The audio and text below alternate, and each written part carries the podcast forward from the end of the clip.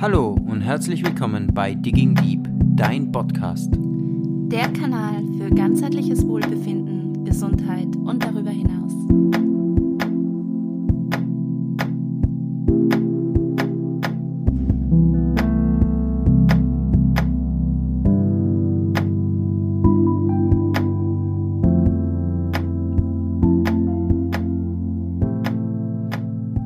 Hallo, Servus, hallo, grüß euch. Es ist wieder Podcast Donnerstag. Alle zwei Wochen schalten wir äh, ja wieder eine Folge online und schön, dass ihr wieder dabei seid, schön, dass ihr wieder dazugeschaltet habt. Und ja, wir sitzen halt nicht in Wien wie normalerweise, sondern in unserer schönen Heimat in Tirol. So ist es, so ist es. Ich rede ich red mich gleich beim ersten Wort. ähm, neben mir sitzt wie immer die Tatjana, Yoga- und Meditationstrainerin und angehende Mentalcoach, Coacherin. Genau, und neben mir ist der liebe Stefan, äh, Naturwissenschaftler und Gesund- und Vitalcoach. Aber wir sind halt nicht leid zu zweit, sondern wir haben halt einen Interviewgast. Das ist recht spannend für uns, weil das ist das erste Mal. Alle, die unsere Folgen schon bis jetzt gehört haben, wissen, dass wir normalerweise uns mit uns zwar immer begnügen. Und wir haben gedacht, dass es spannend bleibt, laden wir heute auch einen spannenden Nein. Genau so ist es. Also neben uns sitzt jetzt noch der Leo. Trommelwirbel. Trommelwirbel. Trrrt. Der Leo Moser. Ähm, Leo, wir kennen ihn schon ziemlich lang. Wir sind miteinander in die Schule gegangen. Dann haben wir ein bisschen musiziert. Und jetzt sitzt du da und bist Folge 009 unseres Podcastes unser erster Interviewgast. Cool. Ja. Hallo Leo, fein, dass du da bist. Ähm, ja, wie fangen wir jetzt an, ihn Leo vorstellen? Ich fange mal an bei den Basics. Leo, du bist einmal studierter Sportwissenschaftler. Genau. So fängt es mal an. Ich darf gar nicht alles aufzählen, weil es ist immer Ja, so weil wenn Sie mühsam. jetzt aufzählen, wenn wir jetzt alles aufzählen, werden wir wahrscheinlich äh, in einer Stunde gerade fertig sein mit dem Aufzählen. Ähm, Leo, hast du dich mit, über, über die Jahre jetzt mit verschiedenen Techniken beschäftigt und, und, und verschiedene Zusatzausbildungen gemacht. Vielleicht magst du selber ein bisschen was erzählen, was du jetzt als wichtigst erort- äh, erachtest in deiner Arbeit. Genau, also hallo einmal an alle. Ähm, vielleicht fange ich so an, wie ich zu den ganzen Ausbildungen gekommen bin, weil das ist vielleicht am einfachsten zu verstehen. Wie du sagst, äh, begonnen habe ich eigentlich meine Reise als Sportwissenschaftler, habe das in Innsbruck studiert und bin dann gleich neben dem Studium draufgekommen, dass ich gerne noch mehr wissen möchte und noch mehr machen möchte. Und bin ein bisschen in diese therapeutische Schiene gekommen, das heißt über verschiedene zuerst die asiatischen, also DCM, die asiatischen Therapiemethoden und haben dann gemerkt, naja, das ist mir auch nicht ganzheitlich genug und habe dann immer mehr in diese manuelle Therapie rein, also Richtung Osteopathie und Massage und sowas, solche Sachen. Nebenher war immer wieder so Trainerfortbildungen und Trainerausbildungen, weil man auch das nicht wirklich genug war, was man im Sportstudium gemacht hat.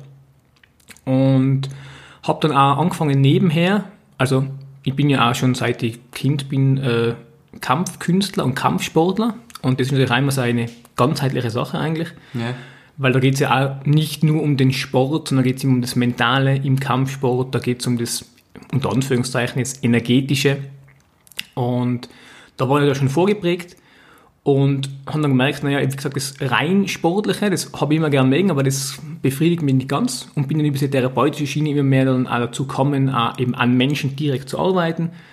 Und habe da dann wieder gemerkt, mm, wenn die Leute zusammenkommen, die haben Schmerzen, das ist ein Teil der Geschichte, aber die Psyche ist natürlich ein ganz ein großer anderer Teil.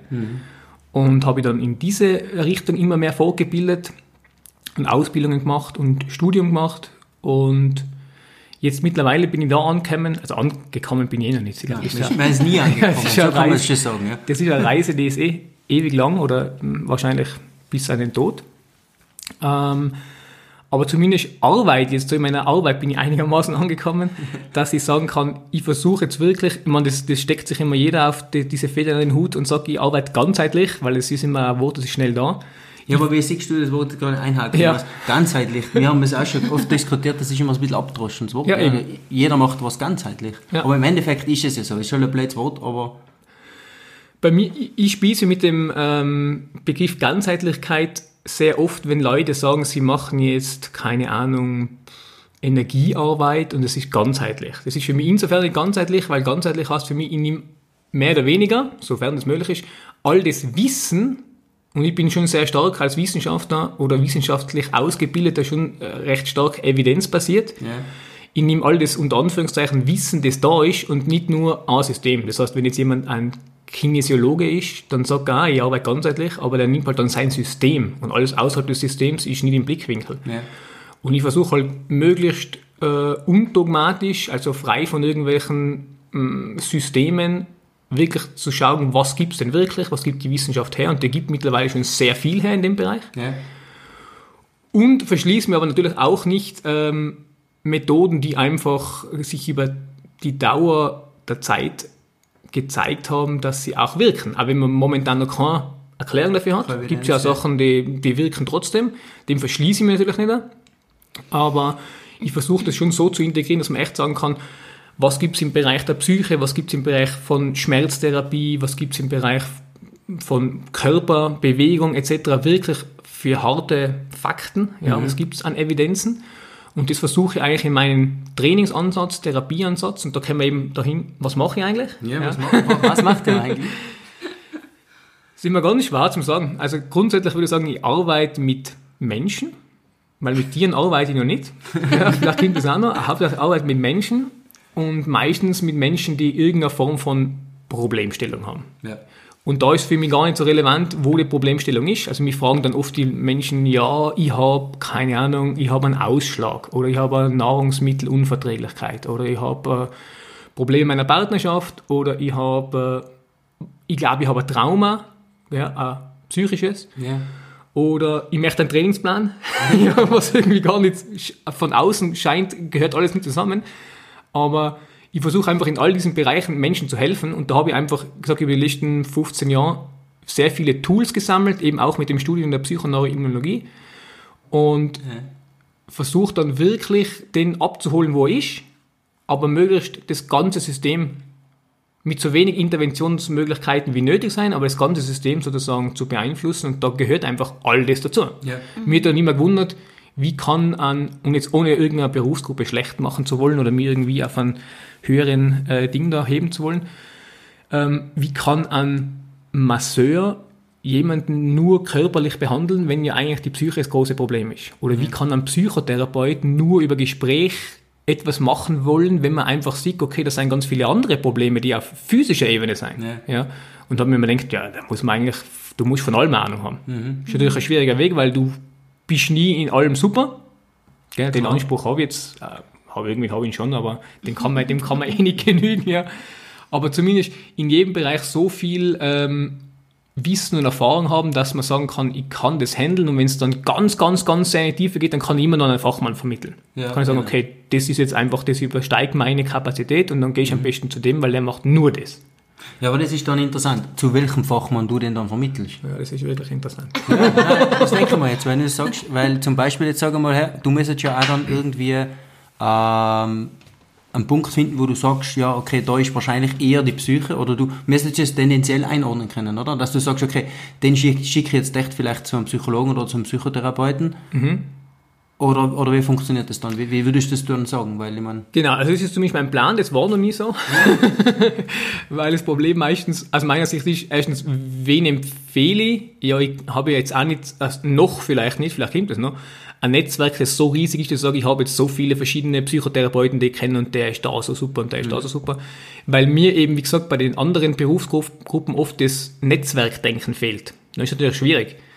Weil, wie gesagt, es kämen die meisten Leute kämen ja nie mit isolierten Problemen. Ja. Das kommt jemand, der hat zum Beispiel, ich weiß nicht, der kommt ursprünglich wegen Schmerzen. Der hat Rückenschmerzen. Und im Gespräch kommt aber drauf, dass der sagt von seinen Rückenschmerzen fünf Minuten was, aber erzählt mir eigentlich dann eine Dreiviertelstunde von seiner Partnerschaft. Und innerhalb der, dieses Gesprächs der Partnerschaft erzählt er mir dann eigentlich, was äh, in der Kindheit alles falsch gelaufen ist. Und währenddem sieg ihn und der hat vielleicht dezent mehr oder weniger großes Übergewicht, merke ich auch. ja. Und ähm, keine Ahnung, man sieht an der Haut schon, dass da scheinbar auch was, irgendwas nicht passt. Ja. Ja. Und am Gang sieht man vielleicht, dass dem sein Bewegungssystem nicht optimal integriert ist und seine Sachen, die spielen alle zusammen. ja. Und Das ist das die Spannende. Probleme meistens, sie kommen mit einem, mit einem Kernproblem, ja. haben aber das, das Kernproblem wird meistens unterstützt oder aufrechterhalten durch all diese Sachen, die ich gerade aufgezählt habe. Ja. Das ist seine Probleme für die Leute. Nur die kommen nicht zu mir wegen dem, weil sie denken, naja, das ist eh normal. Das habe ich halt, ja, ich schlafe Ja, halt nicht gut. Und das kommt auch im Gespräch dann drauf. Und da ist für mich oft die Schwierigkeit, wirklich dann das weiter zu vermitteln, weil wenn du jetzt jemanden zum Psychotherapeuten äh, verweisest, dann ist ja auch so, dieser Psychotherapeut hat sein System, zum Beispiel was ich, was, systemische Familientherapie oder Psychoanalyse und arbeitet in dem System, aber sieht dann vielleicht nicht oder hat keine Möglichkeit, ja, was mache ich denn eigentlich mit dem seinem Übergewicht? Ja. Oder hat das überhaupt, hat das eine, eine, eine Relation zu dem Problem auch? Oder was kann ich über die Ernährung machen? Und was mache ich denn mit dem seinem, äh, mit seiner Bewegungsansteuerung? Weil ich sehe offensichtlich, wenn der geht, der hat den Fuß nach außen rotiert, der Kopf, der schwankt, Ja. hat das auch irgendwas damit zu tun? Und ich kenne halt selten jemanden, der das Ganze auch wirklich irgendwie dann angehen kann. Deswegen, ich sag, wenn irgendwann ein Punkt ist, wo ich sage, okay, da weiß ich jetzt nicht weiter, am ehesten im medizinischen Bereich. Gell? Also wenn ich jetzt sage, es hat jemand, der hat schon ein Blutbild gemacht und ich komme dann drauf, boah, das, das sind echt wilde Werte, da stimmt irgendwas im endokrinen System wirklich nicht. Ne? Dann verweise ich ihn wieder zurück und sage, hey, lass das vom Endokrinologen nochmal abchecken. Ja. Aber meistens der Weg ja umgekehrt, die Leute kommen ja zu mir, nachdem sie das schon alles durch haben. Ja, ja. Also der normale Weg, vor allem bei uns in Österreich, ist ja, es hat jemand ein Problem und dann geht er zuerst einmal zum Hausarzt. Warum? Weil der kostet nichts. Gell? Und jetzt will ich gar nichts gegen die Hausärzte sagen, ich will ja nicht gegen die Schulmedizin, äh, Schulmedizin ist auch so ein Wort, was ich ein bisschen kritisch sehe, gell? aber da will ich gar nicht dagegen schießen, weil es ist total wichtig. Es ist ja auch evidence-based, meistens zumindest. Und da ist ja meistens so, hat jemand ein Problem, geht er zuerst zum Hausarzt, Ja. und der checkt es durch und entweder sagt, naja, schlaf einmal drüber, das war das Schönste, ja, dann geht's schon wieder, oder gibt ihm ein Medikament und wenn es dann passt, dann passt es eh. Ja. Wenn das nicht passt, dann geht das ganze Kaskade los von Diagnostik. Ja, genau. ja. bildgebende Verfahren. Oder dann gehst du halt zum Endokrinologen, zum Immunologen, dann schicken sie dich zu irgendeinem Spezialisten. Wenn der dann ganz klar was findet und sagt, okay, du hast ja ein immunologisches Problem, weil ich weiß nicht was, Ja. dann ist es meistens eh schon die Kacke am Dampfen und dann wird es eh meistens medikamentös eingestellt. Ja. Wenn es funktioniert, kommen die Leute nicht zu mir. Ja, zu mir klar. kommen die Leute immer dann, wenn das alles nicht funktioniert. Genau, ja. Also da sagt man so, das ist mehr so ein geflügeltes Wort, das wurden die funktionelle Medizin. Ja. Das heißt, das sind Sachen, die seien jetzt rein von der etablierten, unter Anführungszeichen, Schulmedizin abgeklärt und man sagt, du hast nichts, aber die haben doch was. Ja.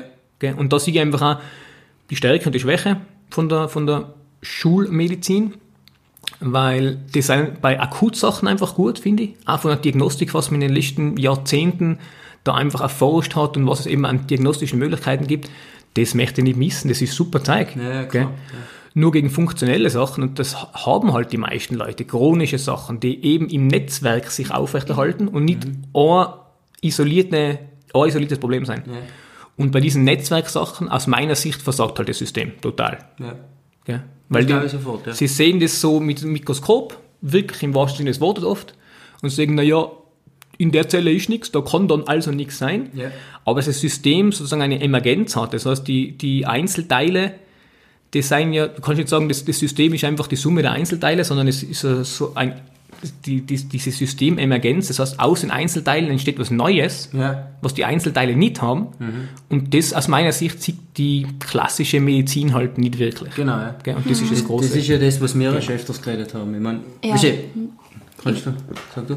Nein, ich finde das voll spannend, was du da so erzählst. Also das ist, ja, ähm, weil an und für sich, was vielleicht jetzt andere anders sehen, aber es sollte an und für sich einfach umgekehrt sein, dass die Leute zuerst jetzt zu wem wie dir kommen, bevor sie dann jetzt zum Hausarzt spazieren. Das ist halt das, was wir öfters auch reden, oder? Dass das eigentlich mehr unterstützt werden soll und, und eben, dass, dass der Mensch so als ganzheitliches gesehen wird und da wirklich so probiert wird, jetzt irgendwie beim Ursprung anzusetzen, das passiert halt bei uns leider nicht. Und für die meisten muss das halt schnell gehen und wie du sagst, funktionieren auf Anhieb. Und genau. Ja, und eben, das kann ich auch noch als, als Apotheker wieder selber sagen, nicht? Das, was dann passiert, wo du ja gesagt hast, es wird halt teilweise mit, Apotheker klingt so.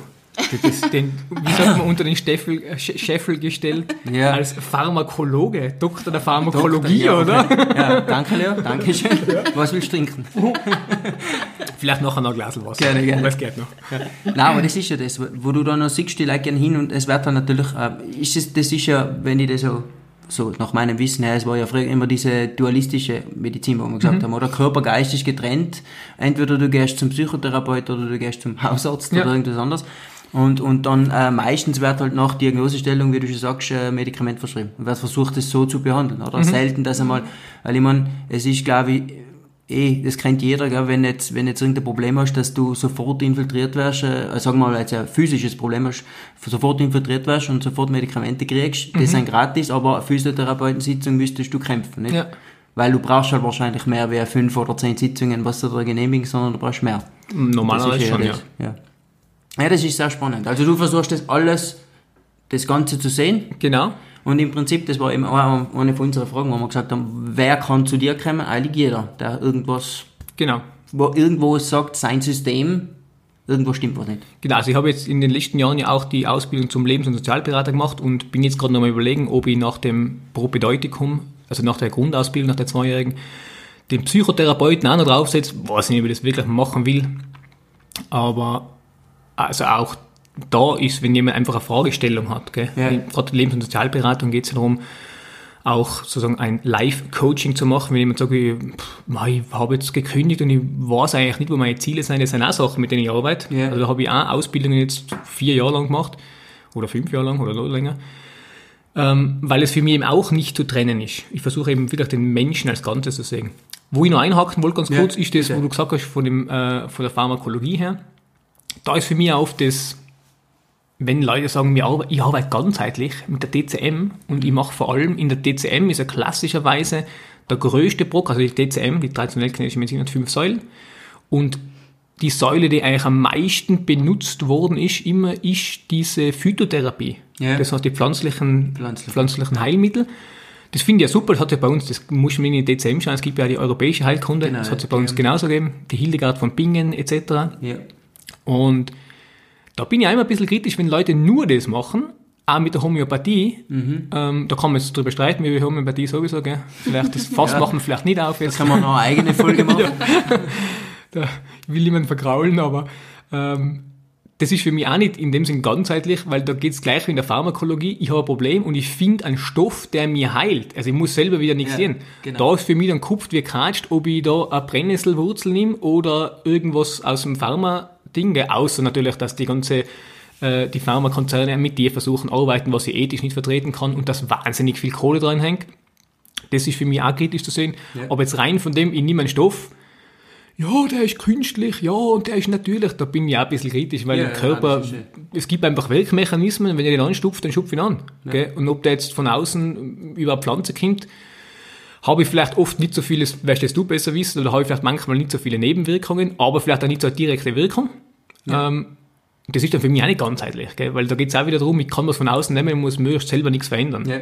Ich finde das unterstützend super, aber da finde ich auch eine Pharmakologie super. Also wenn jemand jetzt sagt, du, ich habe so eine schwere Depression, ich komme nicht einmal aus dem Bett, dass ich zum Therapeuten hingehen kann, dann Ja. ist vielleicht gut für den, dass der irgendwas nimmt, ja, wo er sagt, okay, das ist, das lindert die depressive Stimmung, ja, irgendwelche Mhm. selektiven Serotoninaufnahmehämmer oder sowas und sagt, ja, das hilft mir jetzt einmal ein paar Wochen, dann schleiche ich das langsam wieder aus. Ja. Gell? Aber ich kann dann zumindest zu einer Therapie gehen. Und da finde ich immer die Synergie gut. Ja. Und generell mit der, unter Anführungszeichen, im Schulmedizin, weil was heißt schon Schulmedizin? Ich würde eher sagen mit der Evidenz, evidenzbasierten Medizin, was es eigentlich sein sollte. Da finde ich, wäre das Schönste, wenn man da wirklich äh, so komplementär arbeitet. Das heißt, ich gehe so weit, wie ich gehen kann, von dem, was ich weiß. Ja. Und dann gibt es einfach Sachen, die will ich nicht machen und die kann ich nicht machen, die darf ich gesetzmäßig auch nicht machen.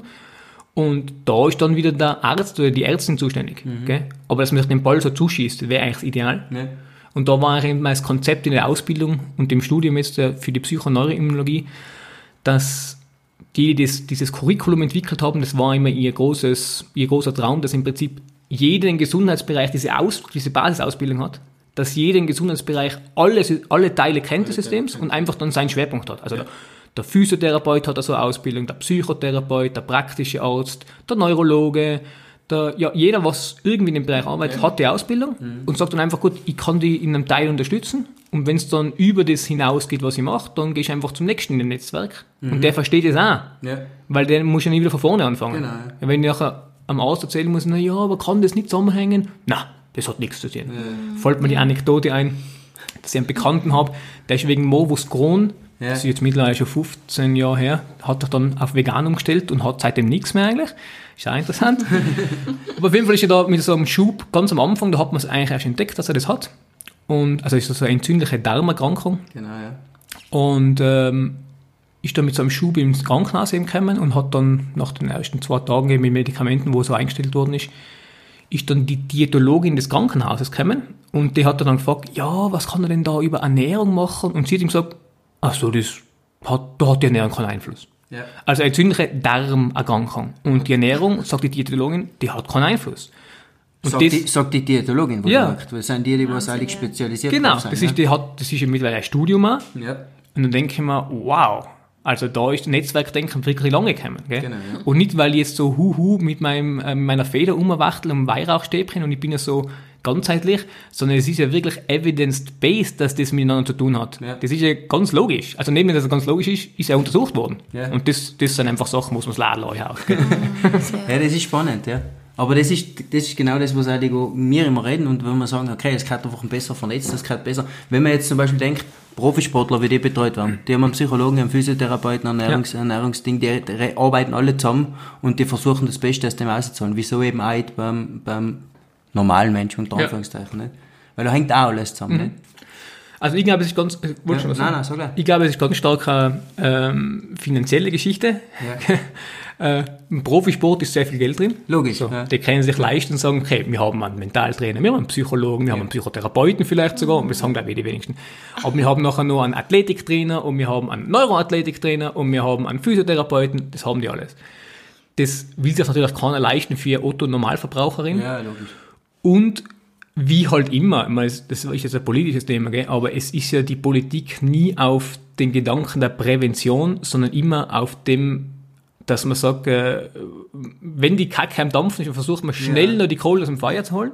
Oder im Nachhinein dann. Ja. Weil sonst schmiert man natürlich in der Umwelt auch, wenn man sagt, okay, wir könnten jetzt das und das und das machen, damit wir nachher in 20 Jahren noch eine Erde haben. Na, das macht keiner, weil wir sind für vier, fünf Jahre, wie die Legislaturperiode ist, gewählt. Da schauen sie, dass sie möglichst viel kurzzeitig umsetzen. Ja. Gesundheitsding das Gleiche.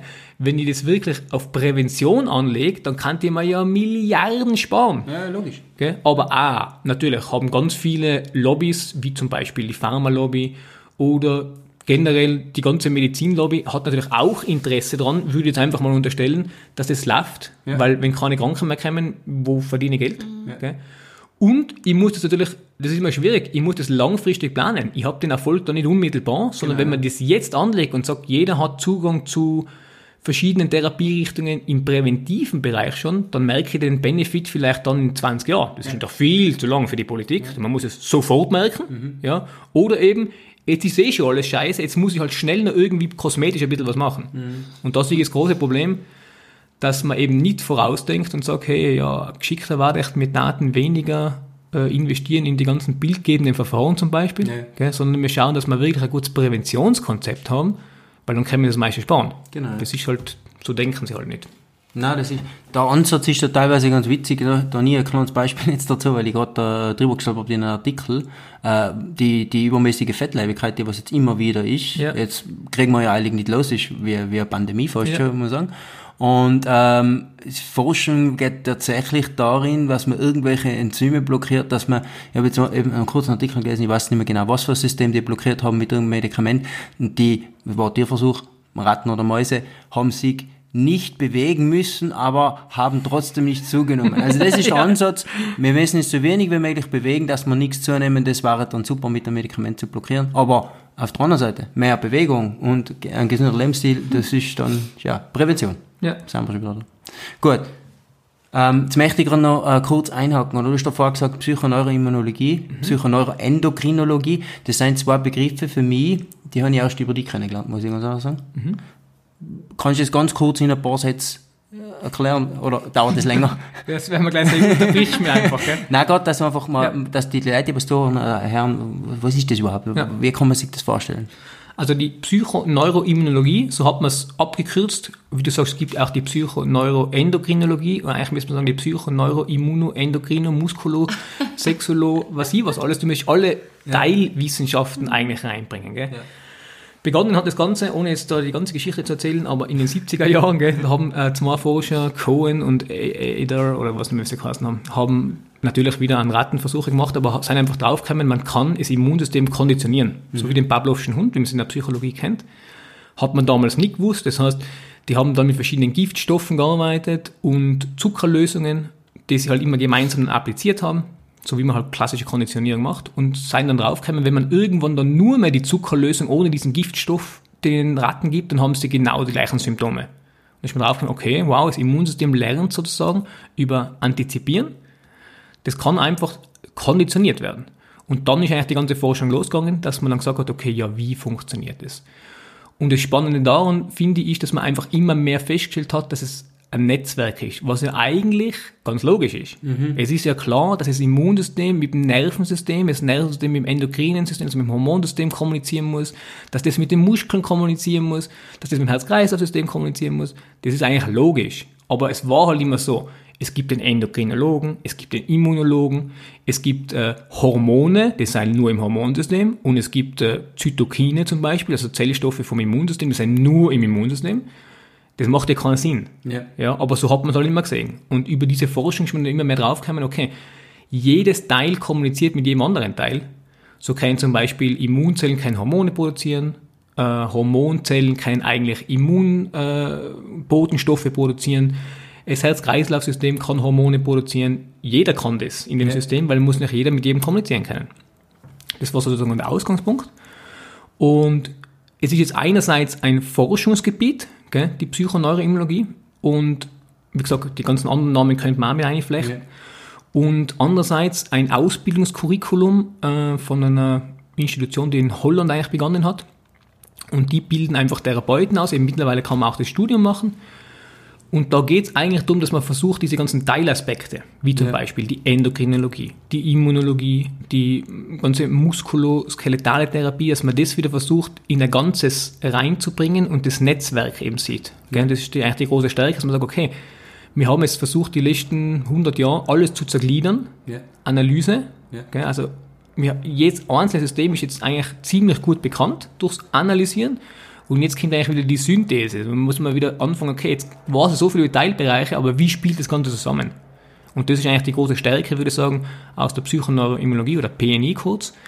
Und das würde ich eigentlich sagen, ist das Spannende, weil man da mittlerweile auch wissenschaftlich yeah.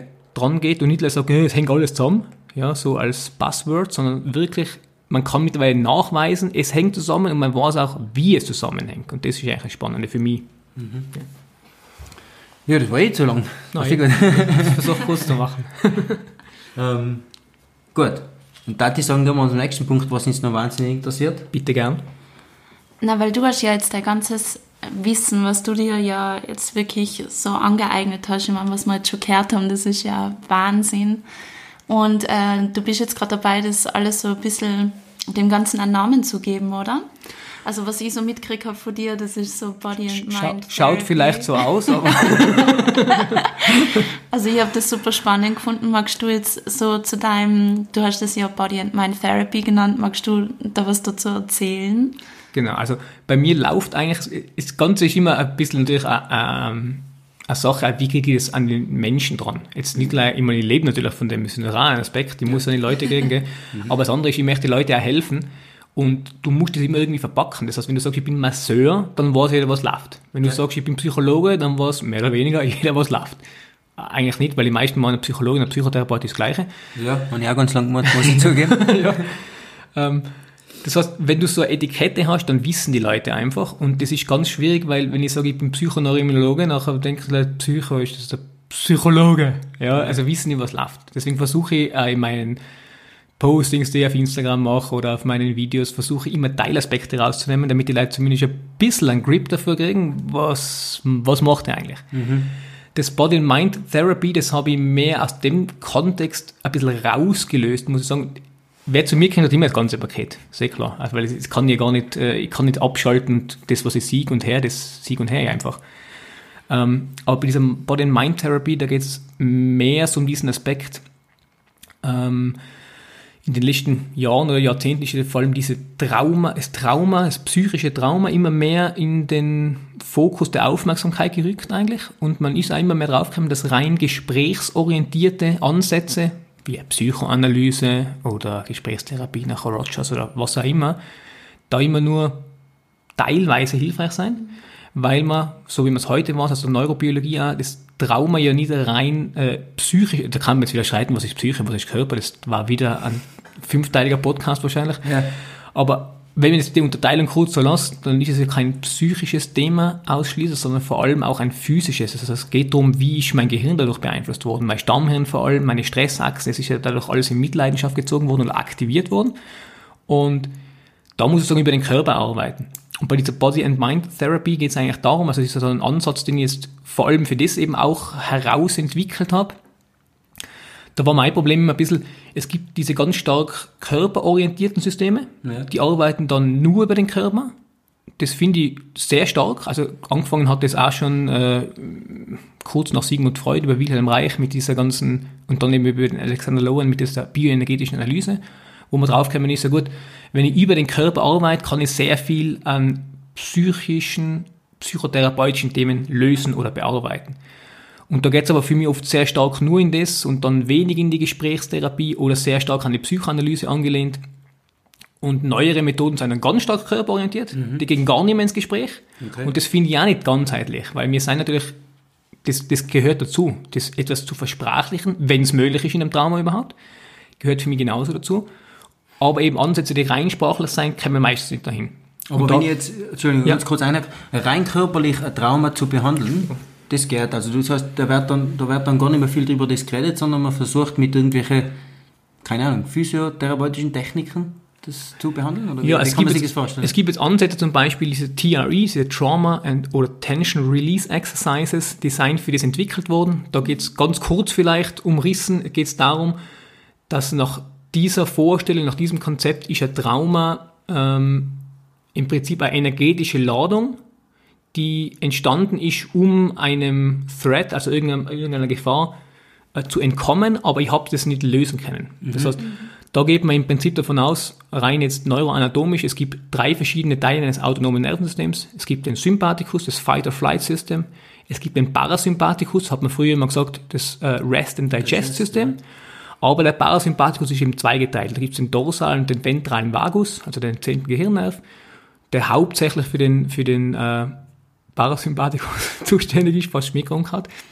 äh, und dieser dorsale Vagus ist eben das älteste, der älteste Teil, ist sozusagen von, von, von den äh, Vorfahren von uns, das haben auch alle, ähm, wie sagt man, Reptilien haben das eigentlich auch noch.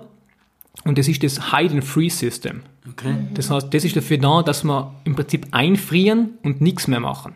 Und das ist wirklich so äh, hierarchisch so strukturiert bei uns Menschen zumindest. Ich meine, die Tiere werden das wahrscheinlich nie mehr haben, aber das weiß ich einfach nicht. Dass der äh, ventrale Vagus, das ist unser Social Engagement System, so arbeiten wir normalerweise. So, du hast jemanden, der kommt auf dich zu, der redet dich an und du versuchst über Mimik, Gestik, du versuchst reden mit dem, irgendwie sozial zu interagieren und hast kein Problem mit dem. Ja. Sagst mal, Entschuldigung, ich habe nicht checkt, dass du da vor mir warst, wollte nicht, passt alles. Ja? Das versucht man Lächeln zu machen, über Augenkontakt etc.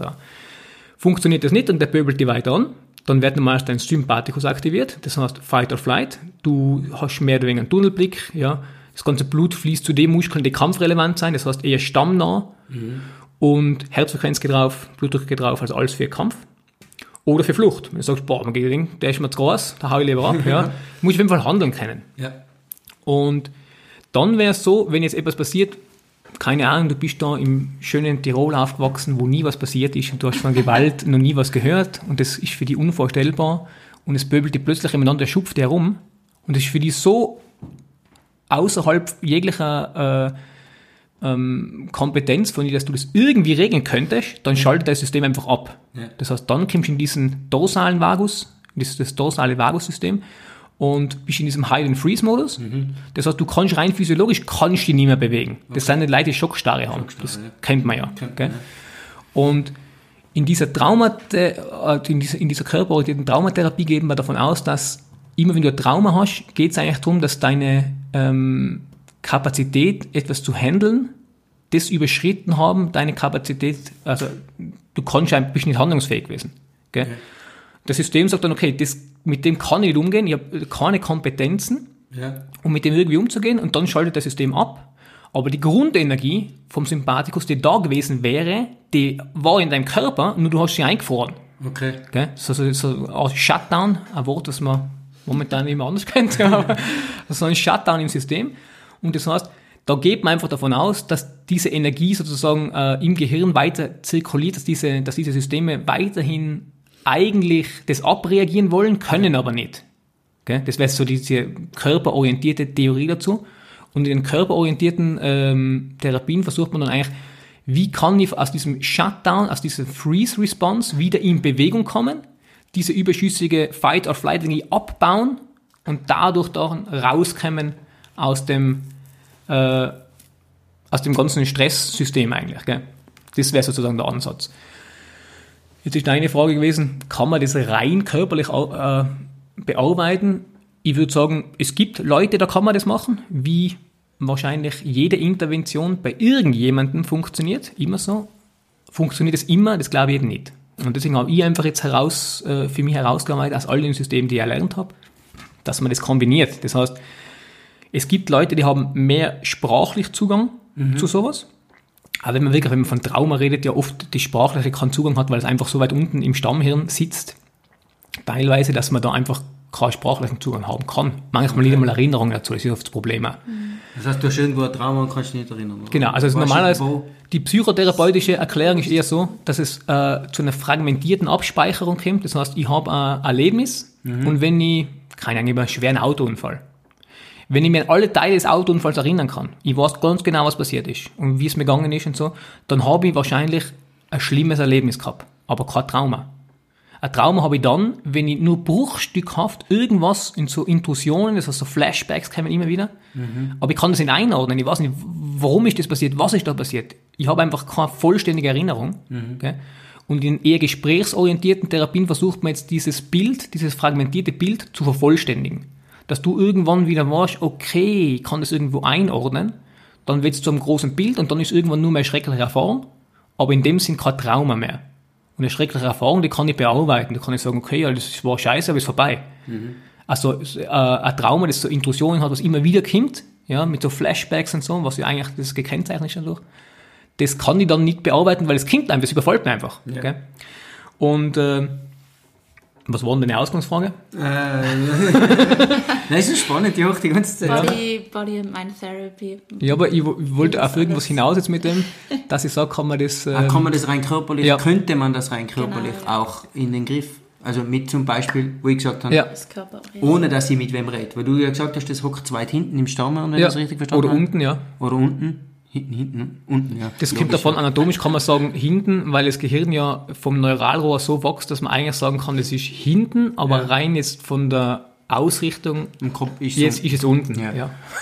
ähm, also du sagst, es ist eher im Stammhirn da und deswegen ist es selten zugänglich. Das Genau. Heißt, man könnte da auch körperlich einen Zugang finden zu diesen. Genau. Und wie gesagt, das machen eben ganz viele von diesen rein körperorientierten Methoden. Das war mir zu wenig dann, weil ich gemerkt habe, okay, da ist es auch irgendwann fertig. Oder es ist nicht alles. Und ich jetzt einfach da aus den ganzen Methoden, die ich heraus, die ich gelernt habe, das ist teilweise eben körperorientierte Traumatherapie. Aus dem NLP gibt es ganz interessante Techniken.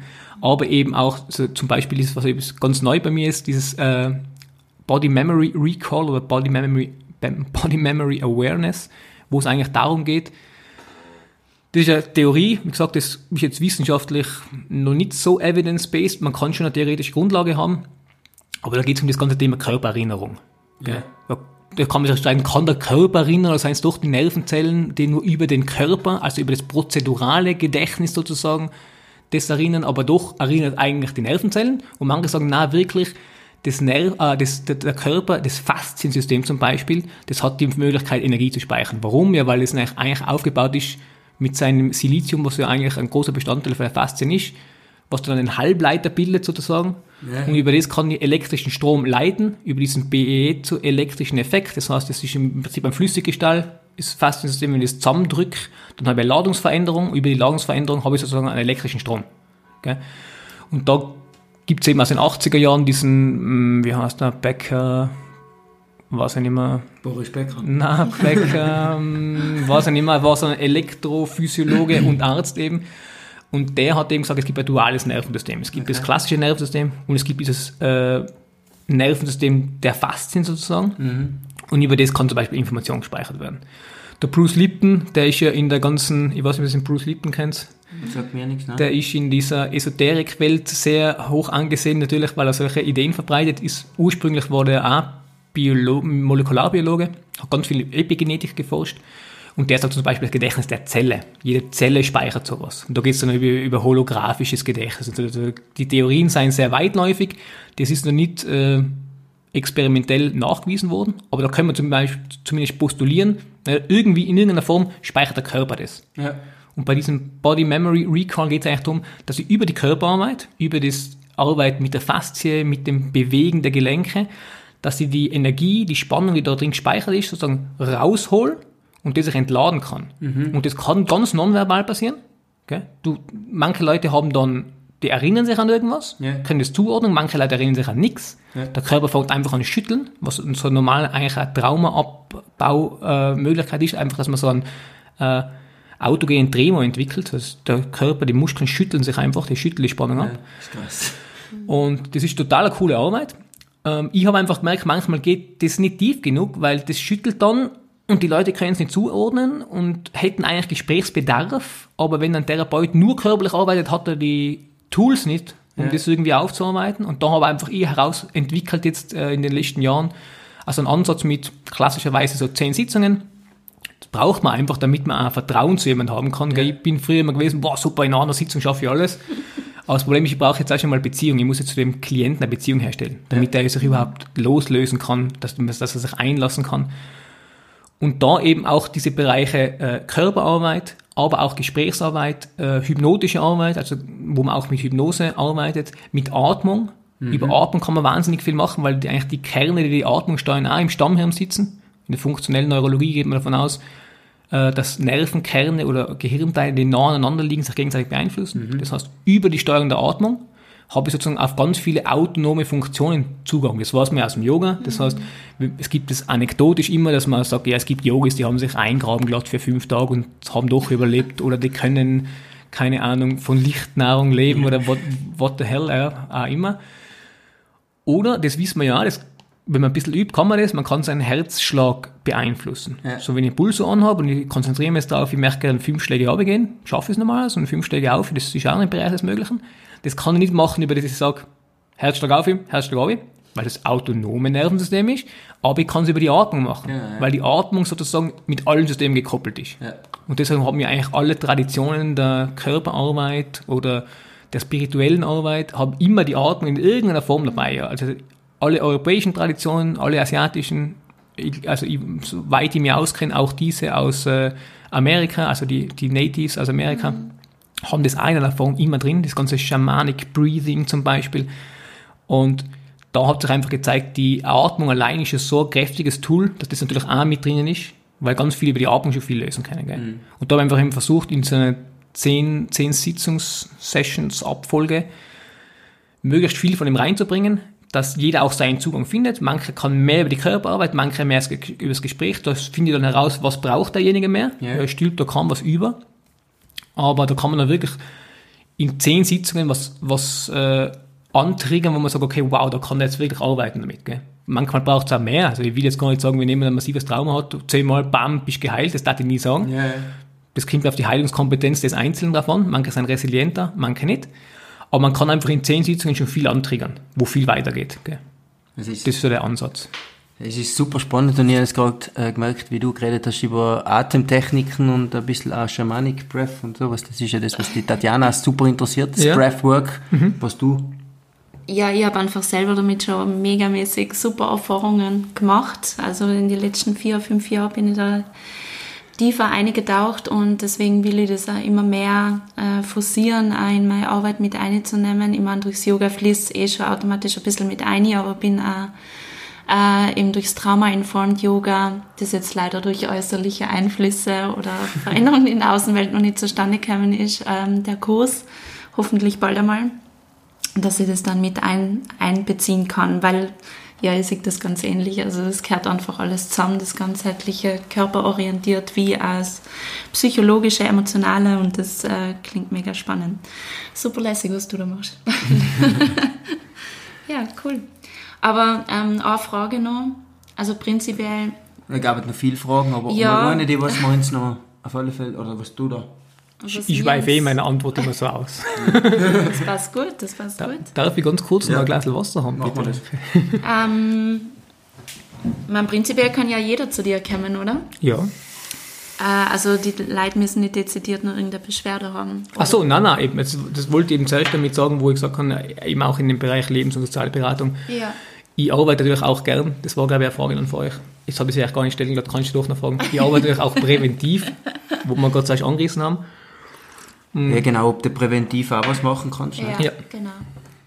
War das schon die Frage? Das war schon die Frage. Ja, also die Frage ist einfach, äh, muss ich jetzt irgendwas haben oder, oder, oder, oder wie kann man sich das jetzt vorstellen? Ich meine, Einer kann natürlich sagen, du, ich habe jetzt irgendwie, ich habe ein Trauma zum Verarbeiten. Ja. Ich weiß, dass ich das habe. Ich weiß, dass ich irgendwo was gespeichert habe. Ich habe eben zum Beispiel so Flashbacks oder irgendwas. Ja. Irgendwas. Manchmal weiß man das aber noch gar nicht. Nein, das ist die Frage. Ja. Manchmal weiß man es nicht. Es kann ja auch sein, dass jemand sagt, ich habe dauernd irgendwelche anderen Beschwerden und du führst dich dann vielleicht auf ein Trauma zurück. Oder? Ja, das ja. kann auch sein. Und präventiv, wie kann man sich da die Arbeit vorstellen? Wie, wie gehst du da mit Leuten um? Weil es könnte sein, dass dir vielleicht, keine Ahnung, ist das ein bisschen so wie Stress-Resilienz-Training, sowas in die Richtung? Oder wie kann man das sagen? Ja, auch. Ist ganz spannend, weil rein ähm, rechtlich ist es so, ich darf ja sowieso nur präventiv arbeiten. Gell? Also alle in dem Bereich äh, dürfen. Aber die Diätologen dürfen sagen, zum Beispiel, das hat nichts zu tun damit. Ja, genau, ja. Das ist zum Thema rechtlich. Soll aber nichts gegen die Diätologen sein, ich sag nur. Nein, und da ist ja das Interessante immer, es heißt ja rechtlich jetzt zum Beispiel beim Lebens- und Sozialberater, du darfst jemanden beraten, aber du darfst nicht an seiner Krankheit arbeiten. Das heißt, ich Ja. darf nicht mit jemandem arbeiten, der Depression hat, an seiner Depression. Aber ich darf mit jemandem arbeiten, der Depression hat. Ich darf ihn unterstützen. Ja. Aber ich darf nichts mit Krankheitswert direkt behandeln. Ja. Aber das ist mir eh wurscht, weil das ist eine Definitionssache einfach. Gell? Ähm, und da ist aber auch spannend, du kannst eigentlich nie mit jemandem arbeiten, der keine Krankheit hat, weil wer hat denn nichts? Es hat ja eigentlich jeder was. Und da ist es gar nicht so, das muss nicht immer etwas sein, dass man, also ich bin ja immer vorsichtig mit dem Optimierungswahn. Es gibt dann Leute, wo ich sage, hey du eigentlich hm, hast nix. Du bist einfach gern hupf von Therapeut zu Therapeut. Das ist auch gut fürs Geschäft für mich. Ja. Aber das wie, muss nicht sein. Also manche Leute konstruieren sich immer etwas. Aber wie gesagt, was ist Gesundheit? Da gibt es ja auch mehrere Definitionen. Eigentlich ist es ja nicht das Abwesenheit von Krankheit, sondern es ist psychisches, soziales und körperliches Wohlbefinden. Und wer hat das schon immer? Das geht ja gar nicht. Das ist, System, unser System ist gar nicht so konstruiert, dass es es immer haben kann. Das heißt, eigentlich hat eh schon jeder was. Ja. Gell? Aber natürlich kann man im präventiven Bereich sehr viel machen. So, da geht es eben drum, vor allem über den Aspekt natürlich auch der Bewegung, aber wenn es auch mit den ganzen mentalen Geschichten zu tun hat. Ich würde sagen, ganz ein starkes Tool für äh, Prävention ist äh, Achtsamkeit.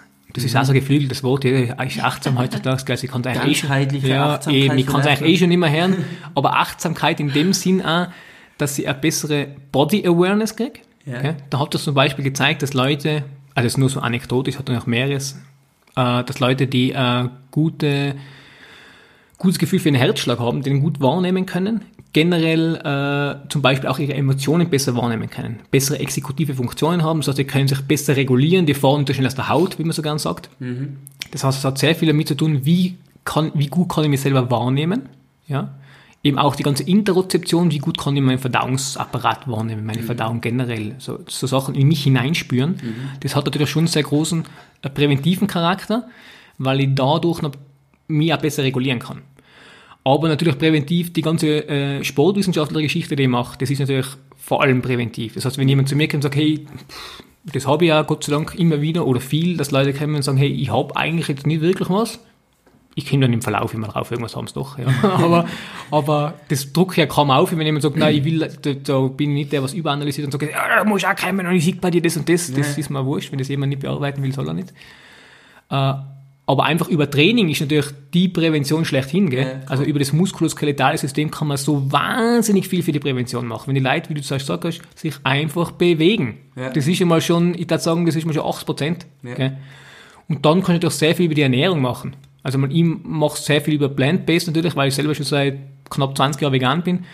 Aber einfach das will ja niemanden, also rein ethisch will ich es jedem aufdrucken natürlich, gell? und rein äh, umwelttechnisch sollte man es auch jedem aufdrucken, aber wenn jetzt zu mir wer kommt, den muss ich nicht vegan machen, deshalb. Ja. Aber ich bin natürlich schon pflanzenorientiert, Ja. weil einfach der, der Großteil der Evidenz zeigt einfach hin, dass das ist the way to go. Ja? Konsens auf jeden Fall da. Genau. Und da kann man natürlich auch wahnsinnig viel machen. Gell? Und das sind definitiv präventive Geschichten. Ja. Aber wie gesagt, kannst du auch im psychischen Bereich kannst du sehr viel präventiv machen. Du kannst in Richtung Meditation, Achtsamkeitstraining. Das ist natürlich super, du lernst das, bevor du etwas hast. Also wenn du Depression hast und dann fängst du an mit Achtsamkeitstraining, das ist ja äh, wissenschaftlich mittlerweile schon gut untersucht, ist es sehr schwierig, dass das du nur als äh, irgendwie als, wie sagt man, mh, als Kompetenz einsetzen kannst, dass du das hast. Äh, super ist, du hast es davor schon. Ja. Also wenn du davor schon sehr achtsam bist und du kommst dann irgendwas, irgendwas rein, was eine depressive Episode sein könnte, dann tust du viel leichter, wenn du das Tool schon hast. Gell? Also da kann man sehr viel präventiv machen natürlich und das mache ich natürlich auch gern. Das ist super cool. Ja. Ja. Also die Systeme spielen alle zusammen, das haben wir auf alle Fälle jetzt einmal schon in die knappen ja, 50 Minuten, wo wir reden. Haben wir schon. Das ist eindeutig. Wahnsinn. Es war so kurzweilig und ich glaube, wir könnten noch länger reden. Ja, wir müssen die Leo, glaube ich, nochmal einladen. Ja. Für Ja, gern. Vor allem, wenn es gerade um die Ecke seid. Das ist ganz, ist ganz cool. Ich glaube, also feiner, als wir machen das über, über, über Zoom oder was. Ja, also das ist schon cool. so. Na, ähm, ja, gibt es nicht noch was zu sagen? Gibt es irgendwas so allgemein zum Abschluss, was du noch gerne über die sagen würdest? Über mich. Oder Ja. über deine Body-Mind-Therapie? Oder? Oder für unser Publikum, Zuhörer, Publikum. Ja, also wie gesagt, ich habe ja selber auch einen nicht so hoch frequentierten, glaube ich, äh, YouTube-Kanal und äh, Instagram-Kanal, wo ich eh die Sachen auch immer wieder reinbringe. Ja. Für mich ist immer schwer, m- zu monologisieren, weil ich oft nicht weiß, was ist denn für die Leute überhaupt interessant. Und manchmal rede ich in eine Richtung, wo man nachher denkt, ich weiß gar nicht, ob irgendwer was verstanden hat. Deswegen habe ich es total fein gefunden, dass immer ein bisschen interviewt. Ja? Also das Interviewformat ist mir generell angenehmer als das monologisierende. Deswegen tue ich mir jetzt schwer, irgendeine abschließende Worte zu sagen. Aber auf alle Fälle habe ich es auch spannend gefunden. Ja, Ja, danke auf alle wieder, für das. wieder, dass man da ein paar so Themen rein äh, kann und dass es offensichtlich auch Leute interessiert. Weil Manchmal denke ich mir, vielleicht ist es einfach irgendwie nur mein Spleen, dass ich mir denke, wow, das ist so cool, wenn es alles zusammenhängt. Und ja, also für mich ist einfach das die spannende Reise, dass sie immer wieder merke am eigenen Leib natürlich, gell? aber auch in meinen Coaching-Sessions, in meinen Therapien, aber auch in den Sachen, die ich lese immer oder nachforsche, wie eng das verknüpft ist. Gell? Also wie Körper, Bewegung, Ernährung, die Psyche, das Immunsystem, wie das einfach wirklich, das ist ein System. Und das haben eigentlich alle schon mal checkt gehabt, also wenn wir, wie, wie wir zuerst geredet haben, irgendwelche schamanischen Techniken. Ja. Die traditionelle chinesische Medizin, die traditionelle europäische Medizin. Das war ja immer schon so. Es hat erst angefangen mit dieser ganzen Analyse, wo man die Instrumente gehabt hat, um was zu zerlegen, hat man dann auch versucht, wirklich nur mit einem Einzelteil zu arbeiten. Genau, ja. Man kommt immer mehr drauf, weil es auch die Leute nicht befriedigt, boah, es ist eigentlich nicht. ne? Und da finde ich einfach cool, dass man jetzt auch wissenschaftsbasiert, nicht nur eben esoterisch, "Ah, wir sind alle eins. Das mag sogar stimmen, ja, aber es ist mir, die Floskel ist mir manchmal einfach zu oberflächlich. Ja. So man weiß, okay, das ist ja mein Anspruch. Das ist ja in Ordnung, wenn jemand sagt, das interessiert mich alles mit der Wissenschaft. Ich weiß, dass wir eins sein, das Ja. kann ich auch damit leben. Ja. Ich, für mich kann ich damit leben. Ich muss wissen, wie es funktioniert. Und das finde ich einfach spannend, dass es da wahnsinnig viel an Forschung gibt und dass man es auch eben selber spüren kann, dass das alles zusammenhängt. Ja. Und dass du über den Körper wahnsinnig viel machen kannst für den Geist, dass du über den Geist sehr viel machen kannst mit dem Körper. Das ist für mich das, was mich eigentlich jeden Tag wieder begeistert. Wirklich begeistert. Ich Ja. wache oft auf und denke, wow, das, ist, das muss ich halt noch lesen, das ist einfach cool. Gell? Das ist immer wieder lässig. Ja, und aber eben, dass man nicht verliert, das, dass wir immer auch eingebettet sein in das System. Ja. So das für mich dann, äh, geht dann auch ins Politische natürlich. Wir müssen schauen, dass die Welt erhalten bleibt, weil wir sind nicht nur innerhalb von uns ist alles verknüpft, sondern wir sind natürlich auch verknüpft mit der Natur. Ja, ja, da habe ich eben vor zwei Jahren diese Ausbildung zum Wildnistrainer gemacht und Wildnispädagogik, wo das für mich nochmal ganz stark gekommen ist. Das hängt natürlich auch zusammen, das lasse ich auch in meine Arbeit einfließen, dieses ganze System. Ja. Also das Ökosystem, auch, natürlich auch das Familiensystem und die Leute, aber auch dieser Naturaspekt, dass wir da einfach reinkehren. Und Ja. auch das hat einen wahnsinnigen Einfluss auf unser Immunsystem, Ja. auf unser Verhalten, auf unsere Heilungskapazität.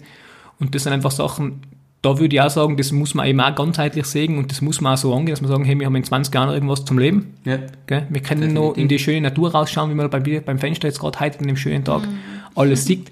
Das müssen wir auch erhalten und das gehört für mich genauso in das Konzept rein. Super. Gell? Das war jetzt vielleicht einmal noch eine Folge wert. Wildnispädagogik, Leo. Das nächste Mal. Ja. Das ist auch, sehr Das ist auch spannend, ja, weil äh, in dieser Wildnispädagogik eben ganz viel von den ganzen anderen Sachen einfließen kann. Äh, genau. Ja. Also ihr daheim, ihr zu, lieben Zuhörer, ihr seht jetzt den Leo nicht, aber ja, man, äh, ihr Herz ist sicher an der Stimmlage. Er macht das mit einer Passion. Das ist eine Passion dabei. Und ist wir werden natürlich ähm, alles verlinken, wie die Leute die erreichen können, wenn sie Genau, magst du es mal sagen? haben Also so. du hast ja Insta, Facebook, YouTube, gell? Genau, YouTube habe ich Limitless Motion, Facebook habe ich Leo, Leo Moser, glaube ich gar nicht Leonhard, sondern Leo Moser. Instagram habe ich Leo Motion oder Leonhard Motion. Kann man schnell Leonhard Motion, glaube ich, er, ja. Motion. Also wir verlinken es natürlich Ja. noch nochmal unter dem Podcast. Ich weiß es immer selber nicht. Und, und wir verlinken ja so, dass, dass man es auch lesen kann. Ähm, war sehr spannend. Danke fürs Kommen. Danke, Danke für das. Gespräch. War- Ja. Also man hat wieder, glaube ich, gesehen, dass es einfach alles zusammenhängt. Ganzheitliche Achtsamkeit. Das Yes, das sind meine Triggerwörter. Genau. Also, dass wirklich äh, nicht, nicht, nicht eines für, für das allein existieren kann, sondern dass alles zusammenhängt und dass wir, wie du zum Schluss so schön ausgeführt hast, mit der Natur noch zusammenhängen und dass das alles eins ist. Alles ist eins, aber evidence-based. Unter anderem vielleicht anderem. auch, schadet nicht. ja, genau. Ja, super. Gut. Danke für deine Zeit auf alle Fälle. Danke, hat mir Spaß gemacht. Gern, gern wieder einmal, ja. Genau, machen Ja, wir auf jeden Fall wieder. wir. Das ist Das definitiv wiederholen eine. Wiederholung. Cool. Und euch da draußen? Danke fürs Einschalten. Danke fürs Einschalten, danke fürs Zuhören. Wir wünschen euch noch eine feine Zeit. Die Links kriegt ihr dann von uns unterm, unterm Podcast gestellt. Genau, wenn Fragen sein, meldet uns, äh, meldet euch Meldet einfach. uns an euch. Und meldet euch beim Leo, wenn ihr noch genauere, tiefere gehende Fragen habt. Genau. Aber im Prinzip glaube ich schon immer wieder happy, wenn sich wer meldet. Ja, ich, da kann ich immer was in meine Videos verarbeiten. Genau. Wenn man Fragen kriegt, ist immer interessant. Genau. Super. Genau. Cool. Habt eine feine Zeit, passt auf auf euch. Und macht es noch gut. Bis Schöne Zeit dabei. Mal. Bis zum nächsten Mal. Ciao. Ciao.